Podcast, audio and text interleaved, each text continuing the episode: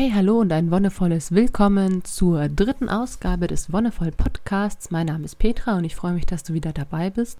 Es ist Dienstag und Dienstags stehen ja immer unsere sogenannten Lifestyle-Themen an.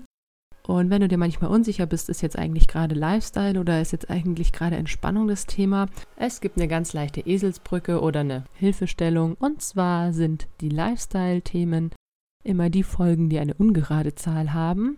Ausnahme die erste Folge, aber die ist ja sowieso immer special.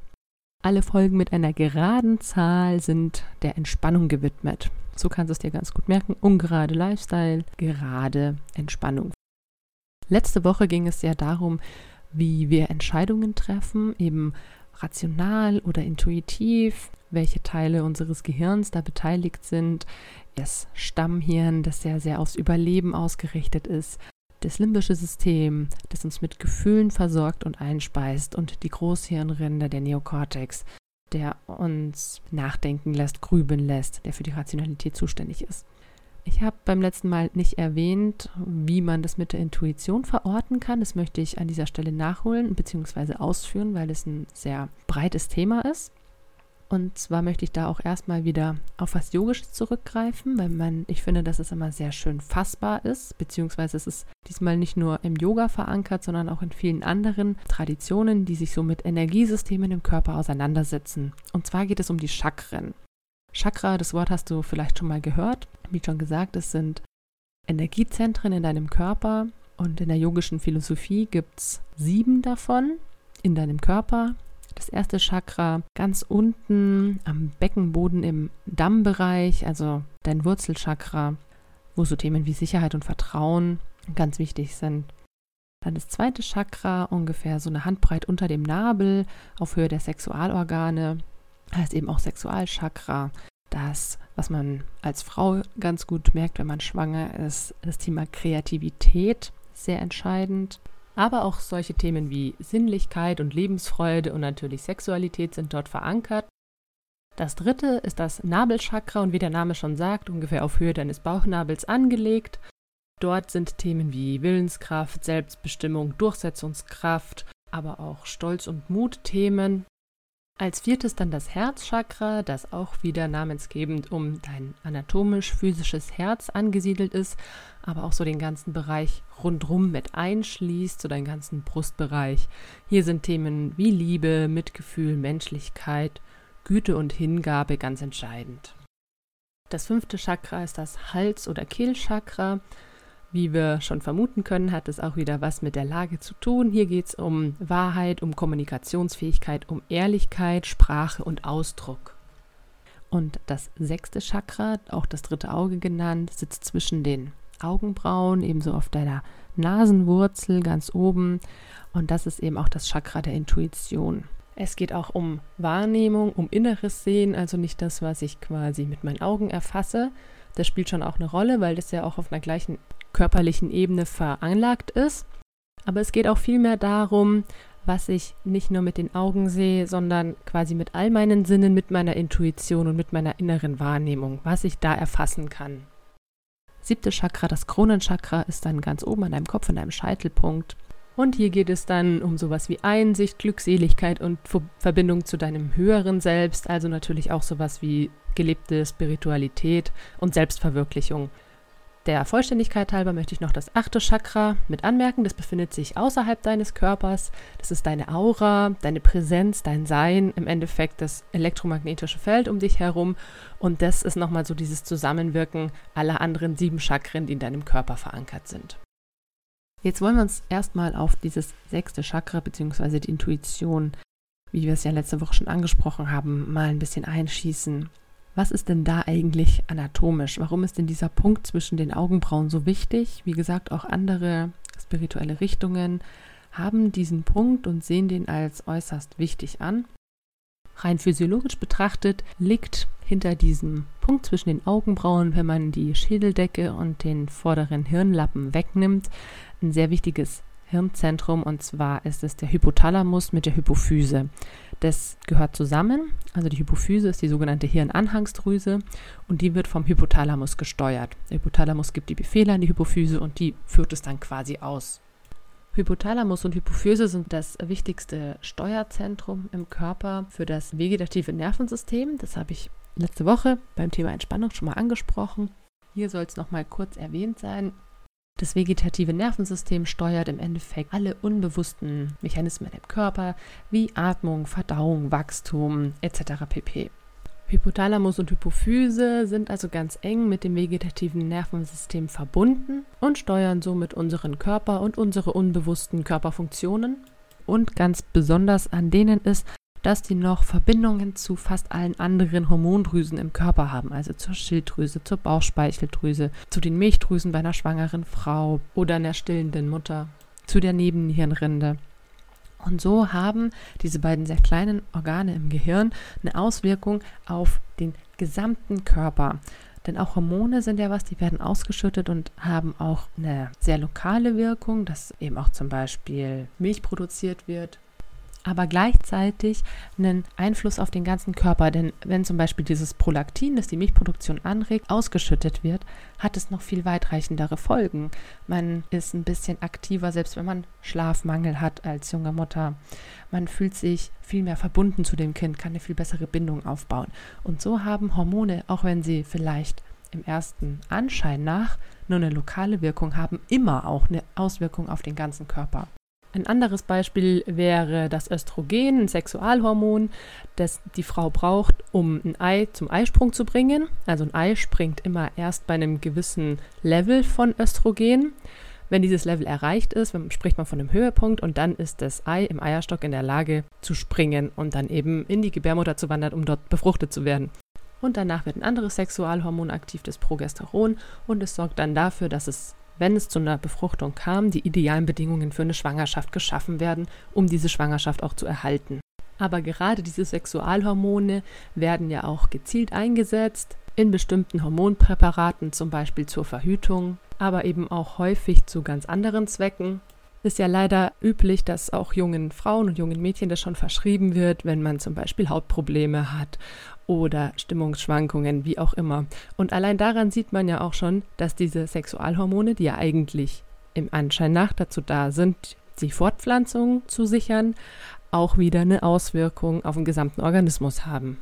Da möchte ich auch gleich noch anmerken, dass ich plane, eine Folge zu NFP, also natürlicher Familienplanung, zu machen, weil ich einfach der Meinung bin, dass dieses ganze hormonelle Verhüten sehr riskant sein kann beziehungsweise dass es einfach sehr einschränkend ist. Eine Frau, die hormonell verhütet, ist meiner Meinung nach nicht in ihrer eigenen Kraft, weil sie von außen Hormone zuführt und diese Hormone sie komplett beeinflussen, den ganzen Organismus umschmeißen. Ich schätze mal so in zwei bis drei Wochen werde ich eine Folge zu NFP machen, aber das werde ich noch rechtzeitig ankündigen. Aber von diesem kleinen Exkurs möchte ich jetzt wieder zurück zum eigentlichen Thema kommen, und zwar zur Intuition. In meiner Ansicht ist die Intuition eben genau das, ein körperliches Empfinden, das unter anderem eben auch hormongesteuert sein kann oder von Hormonen beeinflusst werden kann. Und das Zentrum im Hirn, die Hypophyse und der Hypothalamus, die eben genau bei diesem Punkt zwischen den Augenbrauen im Gehirn sitzen, da läuft das alles zusammen. Da wird auch Erregung wachgerufen, da werden die Hormone ausgeschüttet bzw. der Befehl zur Ausschüttung gegeben. Und wenn wir jetzt eine Entscheidung aus der Intuition heraus treffen, weil wir eben ein gutes Gefühl dafür haben, dann ist es nicht einfach nur irgendein Hirngespinst oder irgendeine Idee von etwas, sondern dann ist es tatsächlich eine körperliche Empfindung, die wir auch messen können anhand von Hormonausschüttungen. Und dann ist es auch was, was uns nachhaltig beeinflusst. Wenn man eine Entscheidung aus der Intuition heraus trifft, wird der ganze Körper dafür mit aktiviert. In unseren Zellen ist ganz viel gespeichert an altem Wissen, an Unbewussten oder an Unterbewussten.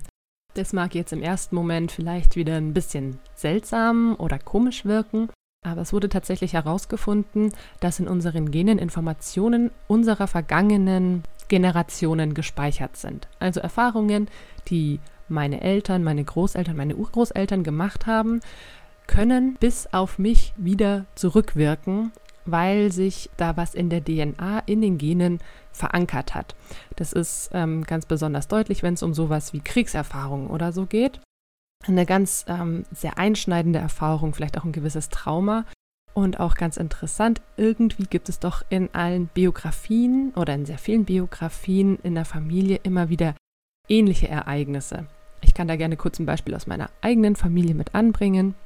Es ist ganz erstaunlich, dass meine Mutter und ich im Endeffekt bei beiden Kindern sehr, sehr ähnliche Geburten hatten. Und gerade Geburt ist ein sehr einschneidendes Erlebnis, ein sehr wachrüttelndes Erlebnis, etwas sehr Intensives. Und da wird natürlich ganz viel eingeschrieben oder kann ganz viel eingeschrieben werden. Natürlich leider auch auf traumatischer Ebene. Und auch das habe ich gemerkt. Meine Mutter und ich hatten jeweils beide bei der ersten Geburt einen Kaiserschnitt und die zweite Geburt war dann spontan. Lustigerweise auch das erste Kind ein Junge, das zweite Kind ein Mädchen. Aber im Gespräch mit meiner Mutter habe ich herausgefunden, dass sie ganz ähnlich und fast in gleicher Weise diese Geburten erlebt hat oder auch diese Verarbeitung der ersten Geburt, die nicht so gelaufen ist, wie man es geplant hat. Das ist was, was ich super interessant finde, wo man einfach dran arbeiten kann. Und das ist was, was in unseren Genen bleibt, was sich da verankert und was quasi auch mitvererbt wird. Ganz früher war das natürlich ähm, sehr praktisch, nicht nur die beste DNA weiterzugeben, wenn man es noch nach der Evolutionstheorie sieht, Survival of the Fittest, also dass die, die am besten angepasst sind, überleben, sondern dass auch die Erfahrungen weitergegeben werden und dass man aus den Erfahrungen über die Generationen hinweg was lernen kann. Und all dieses in der DNA gespeicherte Wissen, all diese Erfahrungen kann dann wieder abgerufen werden, wenn wir eine Entscheidung auf intuitiver Ebene treffen. Und all das, was wir nicht aktiv wahrnehmen, sondern in, unter, in, unserem Unterbewusstsein gespeichert haben, kann dann über so eine intuitive Entscheidung, die den ganzen Körper mit einfließen lässt, wieder hervorgeholt werden. Das kann eben eine rationale Entscheidung eigentlich überhaupt nicht gewährleisten, denn die findet rein und ausschließlich im Neokortex statt. Ich möchte dir da gerne noch ein paar Beispiele an die Hand geben, um das zu veranschaulichen. Vielleicht merkst du dann selber, dass du schon mal in einer ähnlichen Situation warst und da möchte ich gerne anfangen, so beim ersten Mal verliebt sein. Also das erste Mal verliebt sein ist ja was, was wir ja noch nicht hatten, weil es das erste Mal ist. Das ist auch bei anderen Handlungen so, die wir das erste Mal durchführen, wo wir vielleicht auch eine gewisse Aufregung verspüren. Und diese Aufregung entsteht eben auch im vegetativen Nervensystem. Also es ist eine leichte Stresssituation, auch wenn es positiver Stress ist, ist es eine Situation, die diese Stresshormone in uns aufruft, Noradrenalin, Adrenalin und so weiter. Und unser ganzer Körper fängt eben an, sich zu erinnern an andere Situationen, in denen unsere Vorfahren schon gewesen sind. Und das ist eben nicht mehr nur das reine Stressmanagement, das wir dann betreiben, sondern unser ganzer Körper versucht, sich diese Informationen wieder zu holen. Und irgendwie schaffen wir es, eine Lösung für dieses in Anführungszeichen Problem zu finden, beziehungsweise wir finden eine Herangehensweise. Es kann gut sein, dass wir uns im Neokortex erstmal überlegen, wie möchte ich denn meinen Schwarm gegenübertreten, wie möchte ich die Situation gestalten? Und oft spinnt man dann ganz seltsame Sachen auch aus, oft überlegt man sich wirkliche Hirngespinste und manchmal kommt die Situation dann auch ganz anders, weil das, all das, was man geplant hat, tritt im Endeffekt gar nicht ein. Ein ganz schönes Beispiel dazu möchte ich gerne aus der Literatur anbringen, und zwar aus Chick, einem Jugendbuch, das auch verfilmt wurde. Und nicht nur für Jugendliche, sondern auch meiner Meinung nach für Erwachsene sehr lesenswert. Ich habe es auch erst vor zwei Jahren gelesen und fand es wirklich klasse. Da geht es eben um einen Jungen, der sich verliebt hat in den Schwarm der Klasse, eine wunderschöne, ein wunderschönes Mädchen das ihren Geburtstag feiert. Sie ist unglaublicher Beyoncé-Fan, das weiß er. Und er malt ein Beyoncé-Porträt. Und das ist was, was er sehr gut kann. Er kann unglaublich gut malen, bis er herausfindet, dass er gar nicht eingeladen ist. Da wird er natürlich erstmal sehr wütend, zerreißt dieses Bild. Und sein Freund, Chick, namensgebend für den Roman, nimmt ihn dann im Endeffekt mit und sagt, hey komm, wir fahren da trotzdem hin, du gibst einfach das Bild und dann düsen wir wieder ab und geben uns ganz cool. Und er weiß es nicht. Ah, und das ist doch doof und ah, das können wir doch nicht machen. Und ähm, einerseits will er das natürlich schon irgendwie, er will schon auf den Geburtstag gehen, er will ihr das Gemälde überreichen, aber natürlich findet er das auch doof, dass er überhaupt nicht eingeladen wurde, dass sie ihn anscheinend überhaupt nicht beachtet. Und das Witzige ist jetzt an der ganzen Sache, ähm, Chick ergreift im Endeffekt die Initiative, weil der Protagonist wie gelähmt ist und nicht weiß, was er tun soll, weil er eben so stark in dieser rationalen Welt lebt, weil er sich immer überlegt, was er denn jetzt tun soll. Und Chick nimmt ihn eben einfach mit, die schnappen sich ein Auto, fahren darüber, Und tatsächlich ist es dann so, dass er dieses Bild, das er erst zerrissen hat und dann wieder zusammengeklebt hat, übergibt und sie rennen im Endeffekt zurück zum Auto. Chick macht noch einen super coolen U-Turn und rasen dann davon. Und die Reaktion ist einfach im Buch sehr, sehr herrlich beschrieben. Deswegen möchte ich die euch gerne vorlesen. Ich steige ein bisschen früher in der Geschichte ein, und zwar da, wo Chick bereits zu seinen Mitschülerinnen und Mitschülern rübergegangen ist, damit er den ganzen Kontext auch mitbekommt. Chick stand jetzt direkt vor ihnen. Sie starrten ihn an, als ob sie ihn nicht erkennen würden, und wahrscheinlich erkannten sie ihn wirklich nicht. Denn Chick hatte meine Sonnenbrille auf. Außerdem trug er eine Jeans von mir und mein graues Jackett. Wir hatten den ganzen Tag meinen Kleiderschrank ausgeräumt und ich hatte Chick drei Hosen und ein paar Hemden und Pullover und sowas geschenkt, mit dem Ergebnis, dass er nun nicht mehr aussah wie der letzte Russenarsch, sondern wie ein Kleiderständer aus gute Zeiten, schlechte Zeiten. Wobei das keine Beleidigung sein soll. Aber er sah sich einfach selbst nicht mehr ähnlich und dann hatte er auch noch eine Ladung Gel im Haar. Ich konnte sehen, wie er Tatjana ansprach und sie antwortete, irritiert antwortete. Chick winkte mir hinter seinem Rücken mit der Hand. Wie hypnotisiert stieg ich aus. Und was dann passierte, frag mich nicht. Ich weiß es nicht mehr. Plötzlich stand ich mit der Zeichnung neben Tatjana und ich glaube, sie guckte mich genauso irritiert an wie vorher Chick. Aber ich hab's eigentlich nicht gesehen. Ich sagte, hier. Ich sagte, Beyoncé. Ich sagte, eine Zeichnung. Ich sagte, für dich. Tatjana starrte die Zeichnung an und bevor sie wieder von der Zeichnung hochgucken konnte, hörte ich schon, wie Chick zu André sagte, nee, keine Zeit, wir haben noch was zu erledigen. Er stieß mich an, ging zum Auto zurück und ich hinterher und den Motor gestartet und ab. Ich rammte meine Fäuste gegen das Armaturenbrett, während Chick in den zweiten Gang schaltete und die Straße runterschoss, die eine Sackgasse war. Soll ich Ihnen zeigen? fragte er. Ich antwortete nicht. Ich konnte nicht. Soll ich's Ihnen noch zeigen? fragte Chick. Mach, was du willst, schrie ich. Ich war so erleichtert. Chick raste auf das Ende der Sackgasse zu, riss das Steuer kurz nach rechts und dann nach links, zog an der Handbremse und machte mitten auf der Straße eine 180-Grad-Drehung. Ich flog fast aus dem Fenster. Klappt nicht immer, sagte Chick stolz. Klappt nicht immer. Er beschleunigte am rot klinkernden Haus vorbei, und nur aus den Augenwinkeln sah ich, wie sie da immer noch standen auf dem Bürgersteig. Die Zeit schien angehalten zu sein. Tatjana mit der Zeichnung in der Hand, André mit dem Mountainbike und Nathalie, die gerade von hinten durch den Garten kam. Der Lader schmierte mit 60 um die nächste Kurve und meine Fäuste hämmerten auf das Armaturenbrett. Gib Gas, rief ich. Mach ich doch. Gib mehr Gas, rief ich, und ich sah meinen Fäusten beim Hämmern zu. Erleichterung ist gar kein Ausdruck.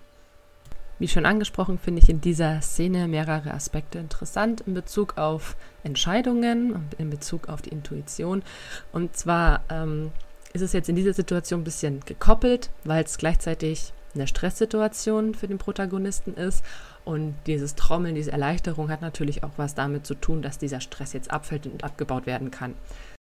Eine ganz gute Überleitung in der nächsten Entspannungsfolge wird es nämlich genau um die verschiedenen Stressarten gehen und die Stressreaktion im Körper.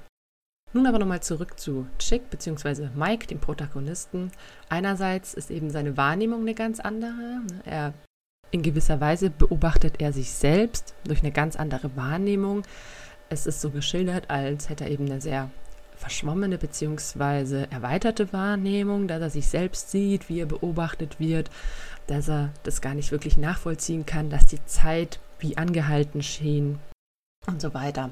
Und auch das sind eben Sachen, die im Körper passieren können, dass eine Situation sich eben ein bisschen anders anfühlt, wie schon erwähnt. Einfach dieses Gefühl vom Körper her kann in so einer Situation eine andere sein.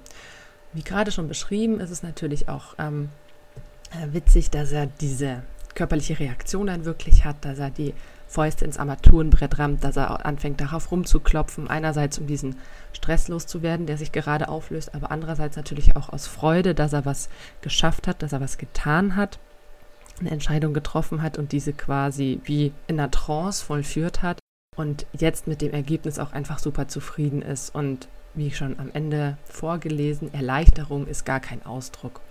Also es ist eben wirklich eine körperliche und emotionale Reaktion auf eine Situation, die wir in anderen Fällen vielleicht ähnlich vorfinden. Vielleicht kennst du aus deinem eigenen Leben da auch schon Beispiele. Ja, wenn du Fragen zu dieser Folge hast, dann kannst du die natürlich gerne wieder loswerden. Ansonsten bin ich für meinen Teil am Ende angekommen. Der Ausblick für nächste Woche beziehungsweise für den Rest der Woche habe ich schon leicht angekündigt. Am Freitag geht es in der Entspannungsfolge um Stress, guten Stress, schlechten Stress, Stressreaktionen im Körper und wie wir überhaupt Stress im Alltag erkennen. Und in der nächsten Lifestyle-Folge geht es dann das erste Mal schon mal anklingend um das Thema Glücksempfinden, wie wir selbst für unser Glück verantwortlich sind, beziehungsweise welche Faktoren denn damit reinspielen. Es schließt auch so ein bisschen an die Stressfolge vom Freitag an. Und falls du dich fragst, was das jetzt alles schon hier so mit Lifestyle zu tun haben soll, auch das werde ich dir in der nächsten Lifestyle-Folge noch genauer erklären. Bis dahin alles Gute und noch einen wonnevollen Tag.